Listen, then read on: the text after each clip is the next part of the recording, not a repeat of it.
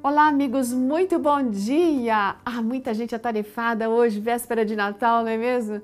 Mas é bom demais a gente parar esse momento para refletir um pouco na palavra de Deus. E nós vamos ler aqui um texto que está ali em João capítulo 1, verso 14. João capítulo 1, verso 14 diz o seguinte: Aquele que é a palavra tornou-se carne e viveu entre nós. Vimos a sua glória, glória como do unigênito, vindo do Pai, cheio de graça e de verdade.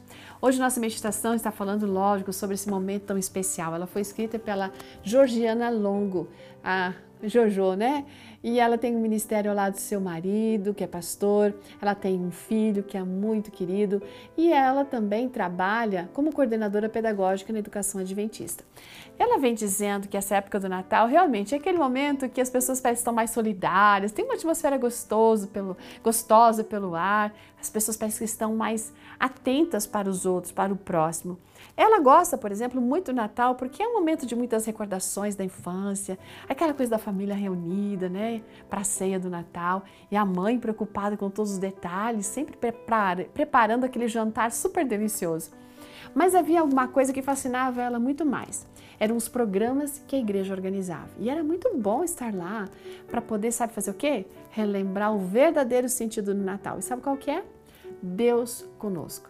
O Evangelho de João, como a gente leu aqui, descreve essa encarnação de Cristo de uma forma muito deslumbrante. O apóstolo quis dizer que o homem Deus fez morada entre o seu povo. Ao comentar a respeito disso, John Stott disse o seguinte: Não resta a menor sombra de dúvidas de que havia uma identificação do Filho com o mundo para o qual ele foi enviado. Ele não permaneceu no céu, não, ele veio ao mundo. A palavra não foi proferida do céu, a palavra tornou-se carne. E a seguir ele viveu entre nós. Ele não veio para uma visitinha rápida, nem se apressou em voltar para o seu lar. Ele ficou no mundo para o qual veio para cumprir sua missão. Ele assumiu a nossa natureza, assumiu as nossas transgressões, a nossa condenação, a nossa morte. A sua autoidentificação com o homem foi total e completa.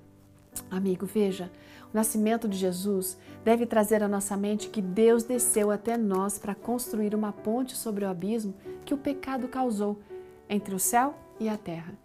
E Jesus não apenas restabeleceu essa conexão, mas ele também provou ao universo que é possível sim viver uma vida correta, moldada pela eterna lei do Senhor.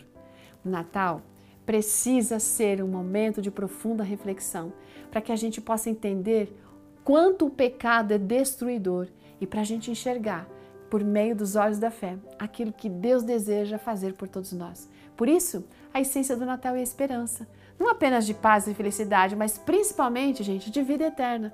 Quando a gente pensa que Deus veio a este mundo e se fez Deus conosco, mais precisamos apreciar o Natal e maior será a esperança de que Jesus vai voltar. Que Deus abençoe você, que você tenha esse espírito, essa, essa presença de Deus, porque é isso que significa o Natal. Deus conosco. Um grande abraço e até amanhã.